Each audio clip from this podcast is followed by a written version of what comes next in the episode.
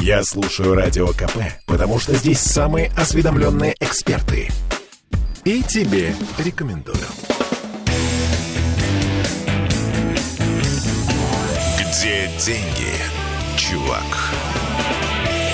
Здравствуйте, уважаемые слушатели. Это радио «Комсомольская правда» в Санкт-Петербурге, 92 FM. Эм. И Дмитрий Прокофьев э, в программе «Где деньги, чувак?».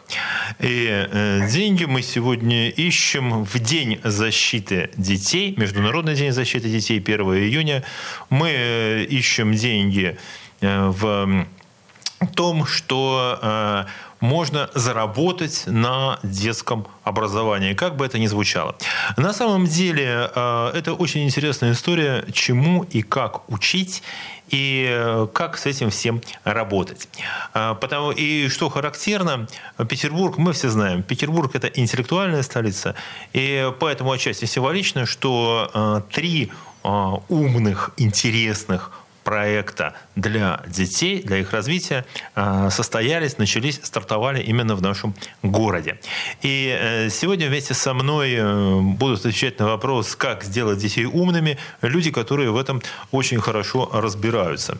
А со мной в студии Константин Леонидович Трошин, руководитель Центра олимпиадной математики «Раз, два, три». Здравствуйте, Константин Леонидович. Здравствуйте, рад приветствовать вас.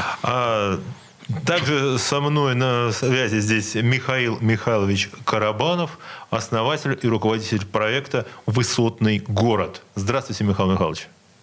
Приветствую, Дмитрий. Приветствую, коллеги. А, и Игорь Борисович Калинин, эм, э, основатель и руководитель проекта интеллектуальных игр э, «Игроки», и также детская лиги интеллектуальных игр «Игроки Ю». Добрый день, Игорь Борисович. Добрый день.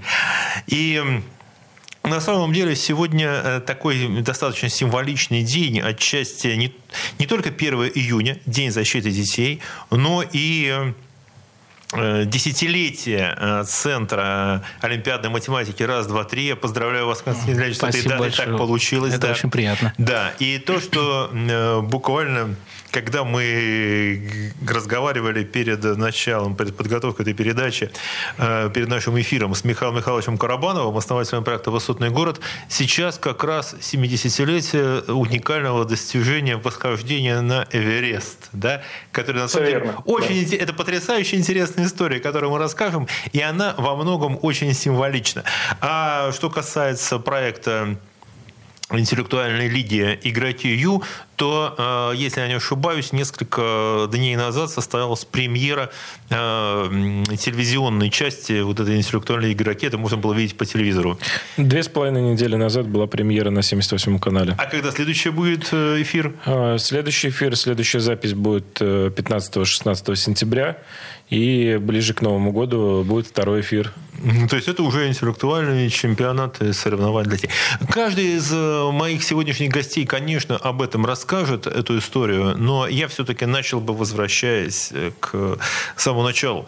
А, Константин Леонидович, олимпиадная математика, вот, честно говоря, у меня такой немножко так мороз по, по коже. Да? Было дело Олимпиады по физике, я участвовал, даже в них добивался каких-то результатов. Но олимпиадная математика, что это такое сейчас? А, и Э, про что, про что ваш Раз, два, три, я понял, почему название. Да? Раз, два, три, четыре, да. Дальше уже у нас... Э, и, и ты уже почти на детской олимпиаде. А все-таки... Ну, что такое вообще олимпиадная математика? Это такие слова, которые пугают многих родителей. Некоторые даже говорят, господи, это не для моего ребенка, мы ему давайте хотя бы обычную математику в школе, чтобы он понял. Да, знаете, ну, дважды два на пальцах. Да-да, э, вот, там было... на самом деле всего два смысла. Ну, то есть первый очевидный, и, наверное, он в головах у большинства людей.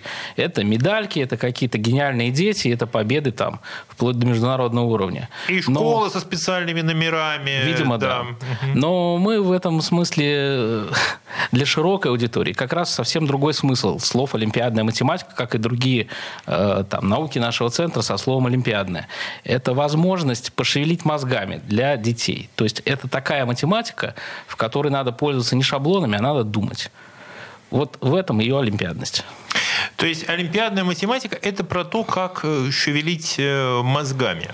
А Тогда сразу вопрос э, к Игорю Калинину, потому что в его проекте как раз мозгами дети и шевелят.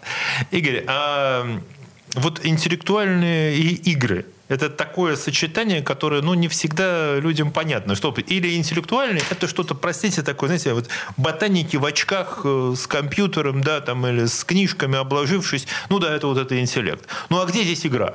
Да, если игра, это мы развлекаемся, э, бегаем по улице, мячик, футбол, да, или компьютерные игры. Интеллектуальные игры, что это в вашем понимании для вас и в вашем проекте? Ну, интеллектуальные игры есть, э, в которых есть индивидуальные соревнования, есть э, интеллектуальные игры а, командные. У нас в проекте речь идет о командных соревнованиях. А, это во-первых. Во-вторых, вы говорите о том, что в интеллектуальных играх такой шаблон ботаника, но даже на наших, нашей недавней премьере, если посмотреть на деток, а, есть э, э, очень эмоционально подготовленные. Видно, что им, возможно, где-то еще не хватает эрудиции, но за счет высокого эмоционального интеллекта они раскрываются и показывают очень высокие результаты. Э, детишки абсолютно разные играют. Я напомню, кстати, тут уже сделаю вставку, что эмоциональный интеллект, вот уж я скажу, чем он отличается от обычного. Это, ну, меня вот Константин так меня посмотрел, сейчас поправят, если что. А, потому что на самом деле это умение э, не только ответить на вопрос, это не про знание, а на умение приспособиться к ситуации и быстро найти на нее ответ, может быть, в, в сотрудничестве с другими людьми, да, услышать, понять там намеки, движения, и так далее. Да? Наверное, я сейчас обращусь э, к Михаилу Карабанову, основателю проекта «Высотный город». Потому что, на мой взгляд, э, подниматься вверх, да, подниматься в гору да, э, невозможно без вот этой составляющей эмоционального интеллекта. Да. Там надо слушать и понимать людей, что на подкорке. Там бывает, когда некогда говорить. Безусловно, безусловно так. Э, если говорить непосредственно про альпинизм и горы, конечно, там большим багажом знаний надо обладать. Но э, мы в своем проекте немножко упростили э, для посетителей эту задачу. То есть в гору ходить не надо? Не обязательно, но все ощущения и полный спектр эмоций можно почувствовать, конечно, на высоте в веревочном парке. И как тут коллеги уже говорили про интеллект, тут тоже, конечно же, необходим. Хотя, конечно, физическая составляющая преобладает именно в моем проекте. Э, то есть ваш проект – это веревочный парк и э, скалолазание, насколько я помню. Да, да, да, скалодромы, веревочный парк, игровые комплексы. Но все в основном завязано на такой высотно-альпинистской скалолазной активности, собственно говоря. Я и мои партнеры альпинисты, скалолазы. И этот проект родился как некая такая семейно-дружеская история там, 15 лет назад. Ну и сейчас преобразовался в некий такой вот спортивно-развлекательный формат. Угу. Слушайте, а тогда такой вопрос э, к Константину Трошину. А, своим у вас э, кружи, кружки, центры, да, можно сказать, что это математические кружки? Понятно, это такое э, упро- максимальное упрощение. А у вас только математика или еще чему-то можно научиться? У нас не только математика, можно это посмотреть на нашем сайте. Но математика, конечно, является основой, основой логического мышления детей. Другие предметы – это то, что вообще-то дети изучают в более старших классах, а мы тоже программирование, физику даем со второго, третьего и считаем это очень полезным. Но об этом, наверное, надо отдельно поговорить, почему мы так считаем. Обязательно поговорим, у нас еще достаточно будет времени. А, тогда, Игорь, а для того, чтобы выигрывать в ваших интеллектуальных играх, надо знать математику или тут лучше делать ставку на физическую подготовку? А, ну, вы помните эм, один из забавных эпизодов, э, который был в игре, когда мальчик, отвечающий на вопрос 24 э, э, на 4 или 24 на 6 поделил и выдал правильный ответ. А, но а, надо знать достаточно много. Это общеобразовательная неплохая база все-таки. А, либо умение выхватывать, вот то, что я говорил, умение выхватывать из двух э, неизвестных э, фактов успевать их объединить за э, непродолжительную единицу времени и давать пас сокомандникам. Слушайте, это вообще очень интересная история, где проходит граница между, не граница, неправильно я говорю, как лучше объединять вот э, такое вот математическое строгое знание, да, эмоциональный интеллект и вот эту вот физическую подготовку, да, которая, допустим, о которой говорит э, Михаил Михайлович. Э, почему об этом вспомнил? Если мы будем вспоминать об восхождении на Эверест, вот это 70-летие Эвереста, то человек, который, мы не знаем точно, взошел на Эверест или нет, я просто, когда про это читал, был такой знаменитый альпинист Меллори, человек, который пытался первым взойти на Эверест еще в 1924 году. Я когда почитал про его биографию, это человек, э, который был совершенно, э, обладал потрясающим набором талантов. Он был математик, на войне он бесстрашно воевал в артиллерии, э, потом был чуть физически сильный, поразительно обаятельный и такой бесстрашный, да, атлет, который первым попытался подняться на эту вершину, проложил путь остальным, хотя мы не знаем точно, поднялся он или нет.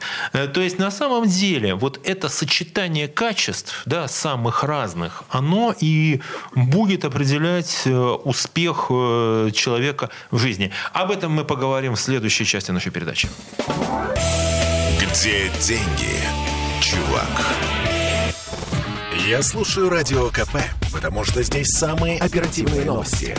И тебе рекомендую. Где деньги, чувак? И э, снова с вами Дмитрий Прокофьев э, в студии радио «Комсомольская правда» в Петербурге 92 FM, эм, программа «Где деньги, чувак?». Э, в день защиты детей мы с коллегами Константином Трошиным, руководителем Центра олимпиадной математики «Раз, два, три», Игорем Калининым, создателем проекта интеллектуальных соревнований «Игроки», и детской лиги «Игроки Ю», и Михаилом Карабановым, основателем, руководителем проекта «Высотный город», эм, говорим о том, как сделать так, чтобы наши дети добивались э, успеха и чтобы та дорожка, по которой их хотят направить родители, она она принесла им успех, скажем так, чтобы не было вот этого конфликта э, между картиной мира родителей и между картиной мира их детей. А, и мой вопрос к Константину. А как родители, когда приводят они детей в ваш центр, э, чего они ждут? И вообще, чего надо ждать? Правильно. Как, как вообще имеет смысл ориентировать своего ребенка? Ты должен стать победителем математической олимпиады, поступить в супершколу, сдать ЕГЭ. Что они-то хотят от ребенка? Да родители-то, конечно, очень разные ждут очень разного. Ну, типичная формулировка «мы вам» отдали необученного ребенка, верните нам обученного после занятия. Бывает и так. Ну и, конечно, мы не ради этого. Мы ради того, чтобы дети загорелись. А если уж говорить о том, что хотелось бы, чтобы думающие родители, э, которые заботятся о своих детях, а таких, я думаю, большинство, чтобы им пожелать-то так вот, я бы сформулировал, да, я думаю, дайте вашему ребенку воздуха. То есть, что я имею в виду? Пусть он расширяет свой кругозор, тем более пока в младших классах. Пусть он попробует все, что только возможно. Пусть вы посмотрите, чем он увлечется, где ему хорошо. Поддержите его во всех начинаниях. Ну, а если говорить там про математику и, там, возможно, спортивные какие-то виды, дайте ему э, базу, от которой он потом оттолкнется в любых других своих начинаниях. Вот, я а думаю, что должно так. войти в эту базу? А вот то самое, когда человек и с физической формой дружит, и с интеллектуальной формой дружит. Вот это и есть база, потому что она, мне кажется, позволяет по жизни дальше делать все, что угодно. А, матема... а начинать интеллектуальную базу собирать следует все-таки с математики или, может быть, с иностранных языков? Так опять же, математика – это не результат, это средство. Это средство развития того самого мышления. А где оно потом будет применено? Да бог его знает. Может, в химии, может, в физике, может, в космосе. Жизнь покажет. То есть вот эти занятия, а это не самоцель, это подготовка, это развитие мозга, развитие сил, Совершенно развитие верно. интеллекта. Совершенно верно. Нельзя фокусировать ребенка, что вот ты должен мне здесь принести вот эту вот пятерку, пятерку по математике, и вот это результат. Нет, результат это твое развитие. А пятерка это всего лишь один из, показ... один из показателей твоих достижений, да, решенная задача. Спасибо. Ну вот очень хотелось бы, чтобы все родители это понимали, так и думали. Но если бы они это понимали, у нас, наверное, было бы немножко другое общество в этой ситуации. Я просто вижу, да, как я вижу, как кивает мне Михаил и кивает Игорь. Жалко, бы этого не есть. Я думаю, что все родители слушают, имеют по этому поводу свое мнение. Игорь, а что скажете вы? Вот э, направлять э, ребенка так, чтобы у него чтобы и родители им гордились, и ребенок был счастлив. Ну, э, вот звучало слово «должен». На самом деле, мне кажется, что э, ребенок – это э, хоть и маленькая, но самостоятельная личность, и никому, и в том числе родителям, он ничего не должен. Он должен только себе, и вот как мы говорили в начале беседы, он должен пройти свой путь так, чтобы на, на этом пути ощущать себя счастливым. А родитель, он обязан э, на этом пути, особенно в начале, э, знакомить ребенка с тем, что ребенку нравится, а, с одной стороны, а с другой стороны, что ребенку необходимо для того, чтобы а, совершенствовать свои социальные, интеллектуальные, физические навыки. Показать, наверное, такое многообразие дорог, по которым ребенок может пойти. Конечно. Вот у меня сын, например, там с раннего возраста был а, в высотном городе. И я э, уверен, что когда он преодолевал себя не так давно в Скайпарке, он вспоминал свой прыжок э, э, с веревкой, потому что высотный город это не только для скалолазов, там огромное количество всяких разных аттракционов и трасс. И я уверен, что он именно это вспоминал. У него было день рождения, наверное, в 7-8 лет. А, вот. Э, картинги, прыжки, математика, интеллектуальные игры, биология. Он в 7-8 лет э, на подоконнике арбуз вырастил. Слушайте, вот это вот варианты, множество вариантов путей. И, слушайте, но здесь есть еще один такой аспект, который вот, э, наверное, эту историю которую я хотел рассказать, но Михаил, я думаю, ее подхватит, потому что эта история очень интересная. А, меня просто, когда, опять же, возвращаюсь к Эвересту, действительно, долго, много я про эту историю читал, про историю восхождения на эту высоту. И я напомню, что мы, первая такая вот попытка восхождения на Эверест, она состояла в 1924 году.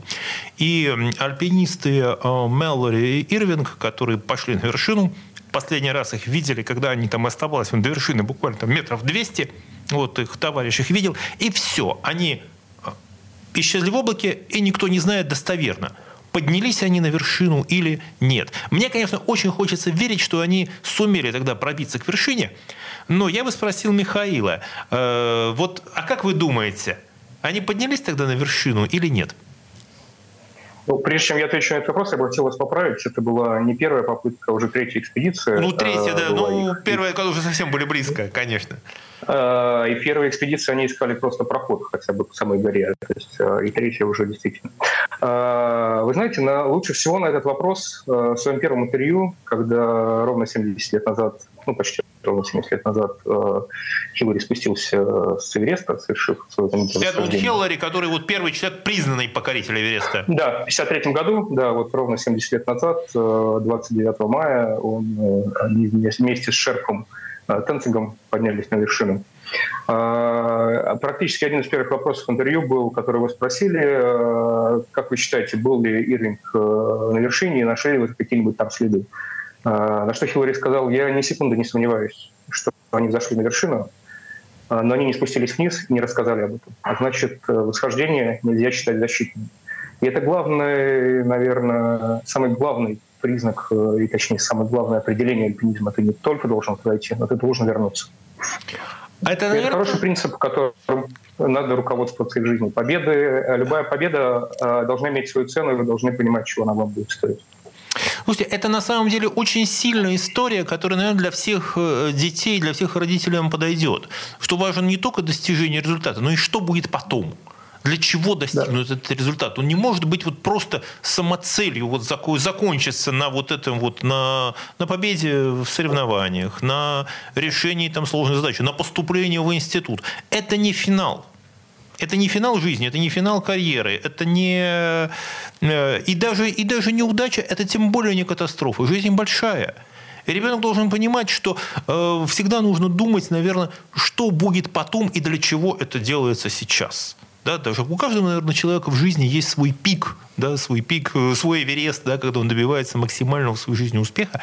Но это, ну, спуститься да, с этого успеха, понять, что он э, эту вершину дает, это, может быть, будет еще сложнее. Что вы думаете, Константин? Ну, когда дети только начинают, ну, какой там спуск? Это еще только подъем. Это же все вклад как раз в будущее. А, как раз четвероклассники наши, там, призеры там, городских олимпиад, э, идут учиться дальше с пятого класса в лучшие там физматы города. Когда они закончат физматы, то большая часть из них, надеюсь, не разочаруется в точных науках и пойдет в вузы. Ну, там-то где-то и начинается их осмысленная жизнь взрослая. А если мы говорим про детей, в День защиты детей, да, то наша-то задача взрослых их направить, поддержать, помочь как раз на этом подъеме. Ну, и главное вот это направление, это чтобы ребенок сам постепенно для себя сформировал свой вектор какой-то в жизни. Где его Эверест-то? Свой путь, свой путь, свой путь к вершине. Да, вот то, что сказал э, Михаил, история, то, что это была не, не первая, была третья попытка, еще были просто найти путь. Найти еще путь, это была отдельная сложная большая работа. Игорь, что вы добавите? Ну, я добавлю, что э, детей надо учить, э, что после достижения пика победа в Олимпиаде. Э, если это приносит счастье и удовольствие, нужно ставить другую цель, в которой будет достигнут другой пик чтобы не было, как бывает иногда в спорте, спорт закончился, там высшие, наг... высшие да. награды есть, а что дальше? Это есть, это есть, действительно есть огромная эта проблема.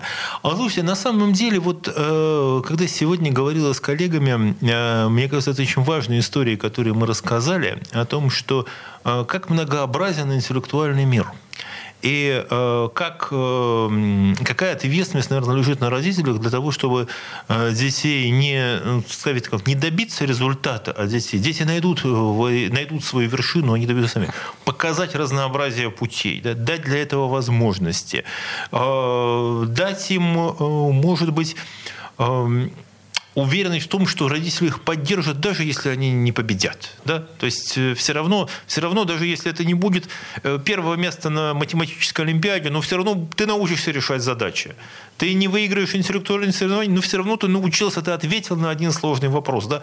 Ты не поднялся на там, вершину мирового класса, но ты сумел преодолеть себя, ты поднялся на сколько-то метров вверх, и все равно ты сильнее. Вот эта история, мне кажется, очень важна. Поздравляю вас с Днем защиты детей сегодня в Петербурге. Коллеги, огромное вам спасибо всем. Спасибо. Спасибо. Спасибо. Спасибо. Спасибо. До свидания. Где деньги, чувак?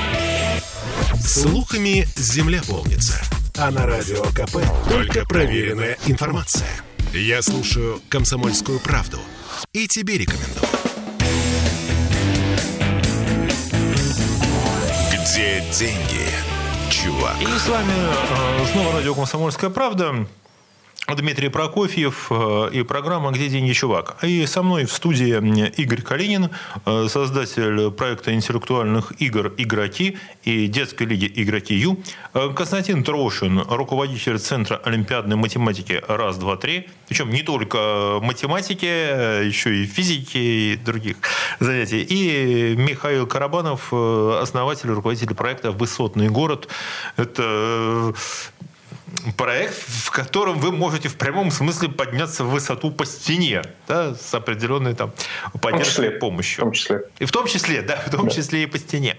А, и в предыдущей части нашей передачи мы заговорили с Игорем Калининым э, о том, что э, когда имеет смысл заниматься вот ребенку участвовать в соревнованиях, да, участвовать э, вот в этой там, гонке.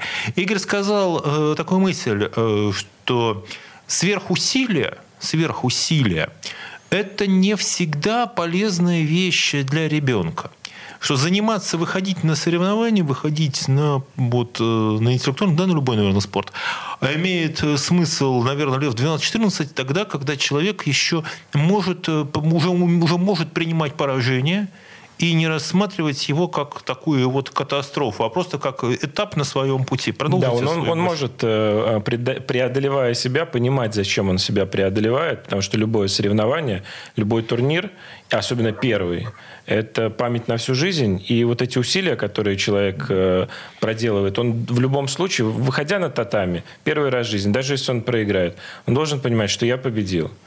А, он принимает участие в Олимпиаде по математике или а, в отборочной игре в ТВ-шоу «Игроки». Либо э, самый простой уровень на трассе а, в высотном городе проходит.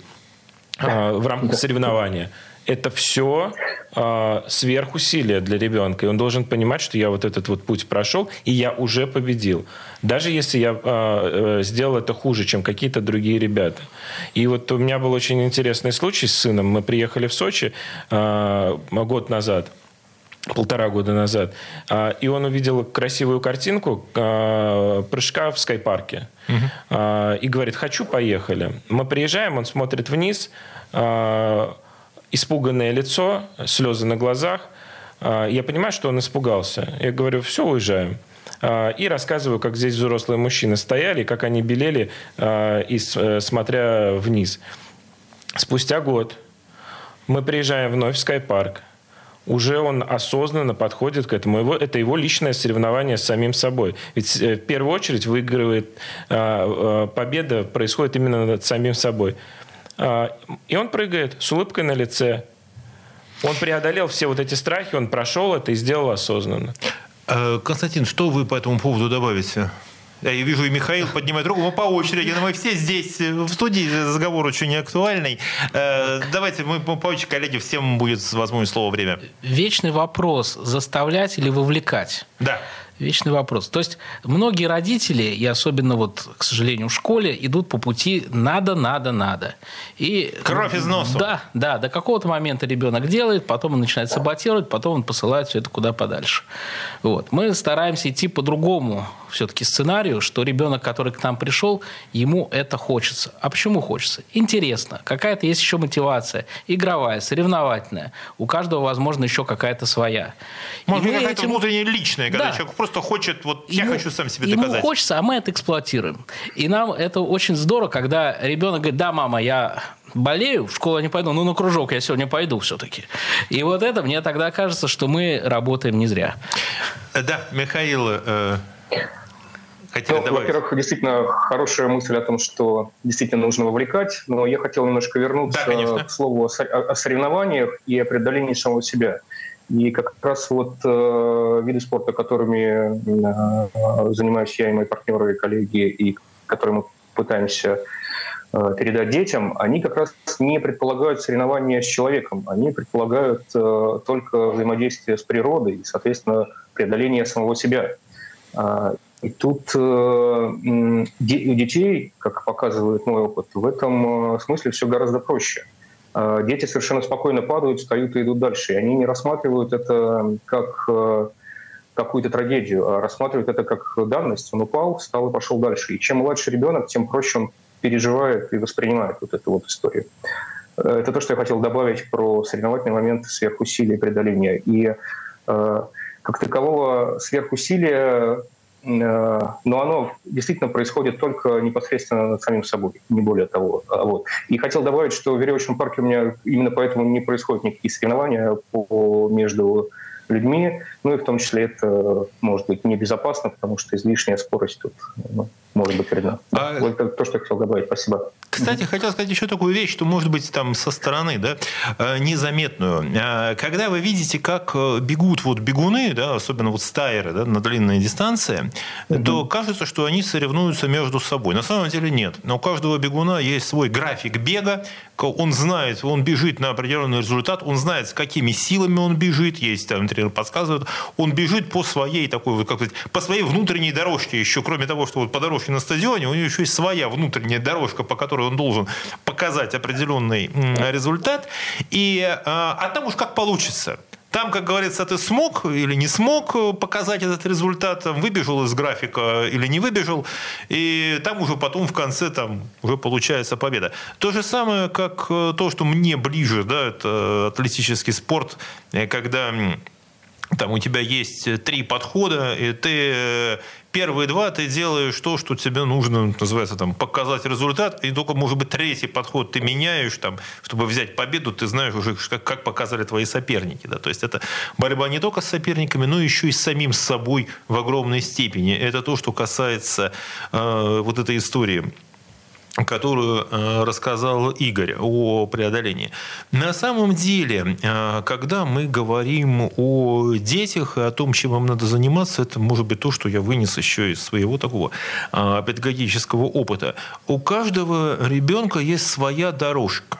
есть своя траектория, есть свой такой индивидуальный трек, по которому он в жизни в этой побежит. Да? И, может быть, имеет смысл, вот что важно, определить, какая она – по какой он идет, по какой он э, там, отправится и так далее. Я просто приведу пример. Когда я в свое время столкнулся с там, с западным образованием, ну, конкретно с французским, а, меня удивило, с какой жестокостью там ставятся двойки. Вот по разным предметам. Там нет ситуации, когда, ну, типа, вот у человека есть э, там пятерки, да, там, по всем предметам, по какому-то у него не получается, ну, у нас ему поставят пятерку. Ну, там все вместе. Нет, там будут жестко ставить двойки. И мне объяснили, что зачем это делать, зачем двойки нужны. А затем, чтобы человек понял, что вот здесь у тебя не получается.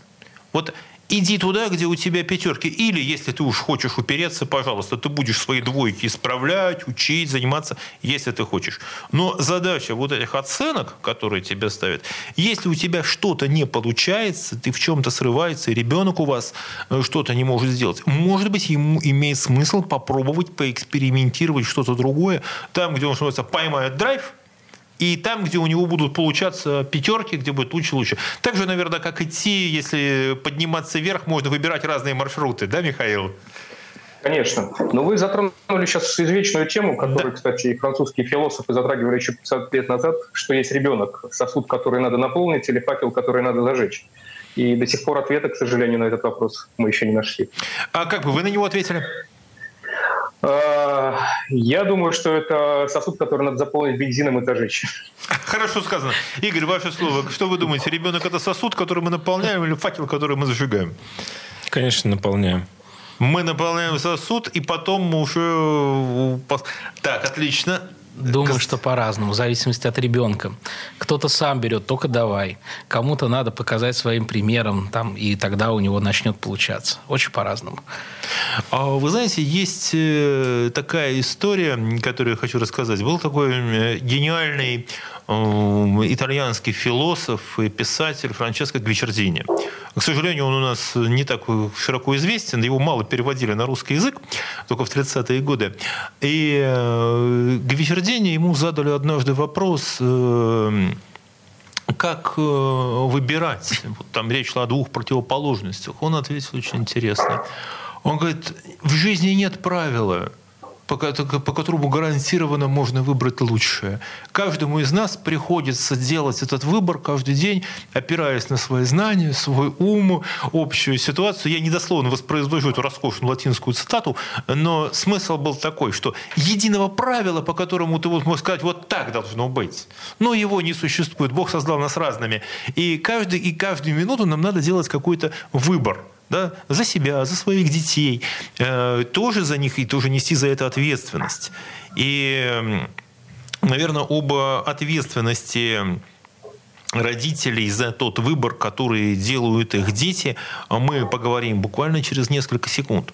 Потому что э, это сложная проблема когда э, родители пускают ребенка по ну, определенной стезе, да, какой-то. История а потом через много лет выясняется, когда ребенок говорит, папа, мама, я хотел бы делать что-то совершенно другое. И вот э, как можно было бы выбрать э, такую оптимальную траекторию, которая, с одной стороны, конечно, порадовала бы родителей. Все хотят видеть своих э, э детей успешными, преуспевающими, победителями и так далее.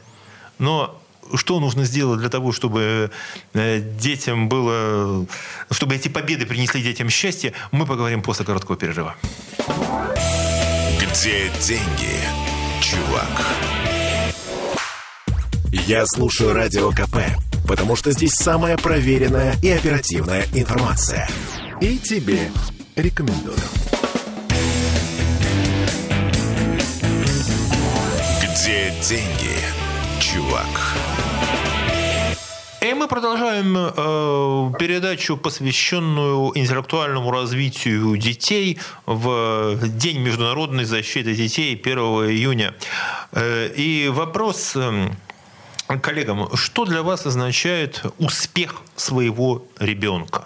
Мне кажется, что успех и ребенка, и любого человека – это э, реализация тех целей, э, э, мечт э, и ощущение счастья, каждый человек так или иначе стремится к счастью, к этому он приходит через реализацию себя.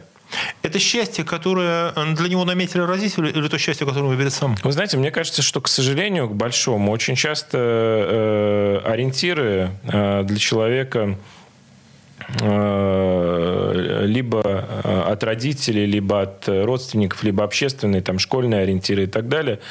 А, и из этого можно выскочить, если давление, связанное с этими ориентирами, было в детстве достаточно сильное но э, если из них не выскакивать, то нормального полноценного ощущения и самодостаточности, и счастья, мне кажется, не будет. А, Михаил Михайлович, а что вы думаете, если вот вы своему ребенку какого бы счастья и успеха бы желали? Ну, во-первых, я действительно согласен, что счастье определяющий э, фактор является, а способы его достижения бывают разные. И э, Э, вот в том виде спорта и в том, чем занимаюсь я, например, я абсолютно счастлив, когда нахожусь на природе, лазаю по скалам и пытаюсь это же привить э, детям и передать им э, вот это вот мгновение единения с природой, когда ты действительно счастлив. К сожалению, мы живем сейчас в материальном мире, и, как правильно сказал коллега, есть много очень навязанных стереотипов и в школе, и обществом, а, но, как мы все прекрасно знаем, самые счастливые моменты нам достаются бесплатно. Ну, поэтому э, я стараюсь э, передать это ощущение и посетителям нашим, э, сделать максимально безопасным, комфортным, но в то же время, чтобы они ощутили полный спектр эмоций от преодоления себя, преодоления своих страхов, страха высоты, ну и так далее. И, слушай, наверное, преодоление страха математики. Потому что я ну, это... знаю, что вот э, обращаюсь, да, к Константину Трошину, потому что э, это на самом деле вот э, такая классика, да, когда человек говорит, я боюсь, я боюсь формул, я боюсь вычислений, я боюсь точных наук, дайте мне там что-нибудь такое, что можно языком поболтать, а считать, э, считать я не хочу. Вы сталкиваетесь с этим? У некоторых больше, чем страх высоты. Но я про родителей скорее. У детей такого нет. Откуда ему взяться, если ребенок не набивал себе шишки от ужасной математики, которую он не понимает. А у нас он понимает, поэтому какой такой страх? Но, тем не менее, мы говорили вроде бы про успех, да? Да, я это хотел спросить, что, что да. это за успех? Если мы с этого начали. Ну, вот все с коллегами готов согласиться, подписаться. Если сказать с другой чуть-чуть стороны, успех, когда получается то, чего хотел. То есть это состоит из двух слов хотел, и мне кажется, это главное слово, что ребенку вообще что-то хочется. Многие дети нынче не хотят ровно ничего, кроме там своего гаджета. Вот. Ну, так вот, он хотел, это раз, и два, это у него получается то, что хотел. Вот мне кажется, это и есть успех. То есть, когда ребенок понимает, что я хочу, он может ощутить вот это э, достижение цели, что да, я это хотел, я этого достиг, я это сделал. Да? И э, на самом деле еще за кого вот тогда-то вопрос такой. А, Константин, ваши же дети воспитанники, да, если мы говорим там, что у вас олимпиадная математика, подготовка по физике и так далее, они же принимают участие в этих соревнованиях. Да? Конечно, принимают. А что ощущаете вы, как человек, который их готовил э, вот, э, к этому? Э, вот когда они побеждают? Так слушайте, успех-то он совсем не на Олимпиаде. То есть, конечно, для кого-то, для тех, кто самые там самые впереди планеты всей, это да, на Олимпиаде. Им нужно только первое место. Но это как раз не самая здоровая вещь в нашей олимпиадной математике, эти все амбиции. А победы совершаются на самих занятиях, когда что-то неизвестное становится известным. Когда дети совершают открытие, у них от этого восторг. Вот, это и есть победы. А, Игорь. Я думаю, что вам придется повторить вопрос. Э, я чтобы... повторю. Я смысл вопроса, на самом деле, был не вопрос. Это была такая тоже так, моя высказанная эмоция. А, потому что, э, ну, в э, я тоже знаю, что вы еще и готовите да, ребят вот к этим интеллектуальным соревнованиям. Да, есть коллеги помогают вам в этом. И, а что для вас, как вы реагируете, когда ребята побеждают? Или проигрывают. Вот ваше ощущение как человека, которого действительно... А, потому что я напомню, я был свидетелем этих игр, э, когда действительно рождается такое маленькое открытие, причем моментально, да, вот сложный вопрос, и бац, на него за 40, 30, 50 секунд находится ответ у ребят. Это надо видеть их лица в этот момент, когда они... Это маленькое чудо. Э, что вы, знаете, вы испытываете? Я, да. Вы знаете, на самом деле я чуть глубже пойду. Понимаете, когда мы делали ТВ-шоу «Игроки», и ТВ-шоу «Игроки» есть э, направление Ю, для школьников есть студенческое направление, есть направление управления для корпоративных команд, а, а, была идея создания э, интеллектуального социального лифта. В стране, в городе огромное количество а, умных, перспективных людей, которые по разным причинам не могут себя показать. Понимая, что мы являемся телевизионным проектом, мы открываем дорогу, как я уже сказал, и школьникам, и студентам, и просто любителям интеллектуальных игр, а, вот все то, что вы сказали, а, про озарение, про правильные ответы, про умение быстро ответить. И я когда вижу эти горящие глаза, я понимаю, что человек вот сейчас он раскрывается. А, что вот то, каким он был до появления в ТВ-проекте, и то, каким он будет, он уже чуть-чуть разный, он уже сильнее, он уже вовлеченней. И он уже понимает, что вот те знания, которые он приобрел – а, вот он их э, практически применяет. И они ему дают какие-то дополнительные жизненные очки, а возможно какие-то дополнительные жизненные возможности. А, вот это очень интересный момент, который упомянули про лифт. Ну вот э, в проекте Михаила, да, э, высотный город, э, вот там можно просто физически видеть подъем, да, физически видеть подъем по стене, подъем вверх, да, достижение каких-то вершин. Может быть, они, это, это, конечно, не Эверест, но психологически для человека подняться на несколько там десятков, может быть, метров, да, это на своих там руках, своими усилиями, это достижение. И Вопрос э, тогда, а что вы испытываете, когда вы видите, как люди забираются там, забираются по стене? Ну, слушайте, на самом деле это, конечно же, невероятное ощущение, но я сейчас э, чуть-чуть э, отвлекусь и да, расскажу конечно. про Эверест. Э, я хочу сказать, что у альпинистов есть некая такая поговорка, у каждого свой Эверест. И то, что для Хиллари было Эверестом, э, для вас э, там, подняться по лестнице, там, условно, на сотый этаж, это будет ваш Эверест. Э, для меня, Если там, такие соревнования беда. бегают люди в небос... да, по небос... да, небоскребе да, наверх. Да, да, да. Я к тому, что уровень затраченных эмоциональных усилий э, у вас будет одинаковый, просто результат будет немножко разный. И, соответственно, про детей та же самая история – веревочный парк подразумевает разные уровни сложности. От, э, и его могут посещать дети. Сейчас мы даже упростили до двух лет. Ну и уже там э, до 99 и далее. А, и, соответственно, для некоторых э, самые простые трассы становятся сложными, но мы видим, как дети преодолевают, приходят в следующий раз, идут выше, выше, выше. И каждый новый этап для них уже становится новым Эверестом. Это новая, новая, новая высота. И это невероятное ощущение. В этот момент ты понимаешь, что все не зря. Ты сделал этот проект э, именно для того, для чего хотел. Дети э, развиваются, и они подсказывают тебе... Э, ну, когда мы проектируем парки, мы предполагаем, что каждое задание будет проходить определенным образом. Но каждый ребенок всегда находит свой способ его преодолеть. Какой-то невероятный, который ну, у взрослого человека в голову никогда ему не придет. Дети да. Отлично. Вот эту вот историю, которую я сразу же, я уже просто смотрю на Константина Трофина. А э, Михаил говорит, на, можно карабкаться вверх можно начинать с двух лет. А когда можно приходить в ваш центр и начинать заниматься математикой? Да, математикой можно заниматься хоть с трех лет на пальчиках что-то складывать, да, но именно если говорить про олимпиадную математику, то мы занимаемся с шести лет с детьми, когда у них есть, ну, хотя бы какие-то минимальные навыки, ну, мы начинаем говорить не о том, что у нас сложить два числа, там, пусть маленькие, но все равно, когда у них есть мыслительных их э, мощностей, хватает на то, чтобы думать о чем-то еще. Ну, собственно, там и начинается движение мысли именно вот такую, то, что мы называем олимпиадная математика.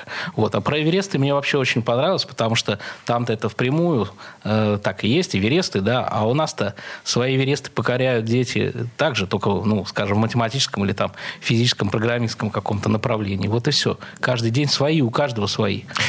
Игорь, вопрос. А с какого возраста можно начинать играть в интеллектуальные игры? А, да играют э, из 7, из 10 э, лет.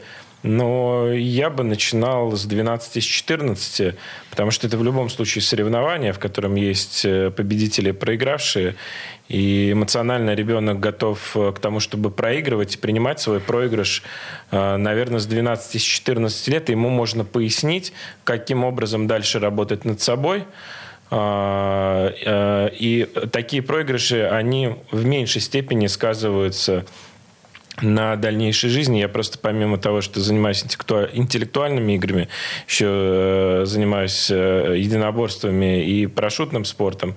И я вижу, к чему приводят э,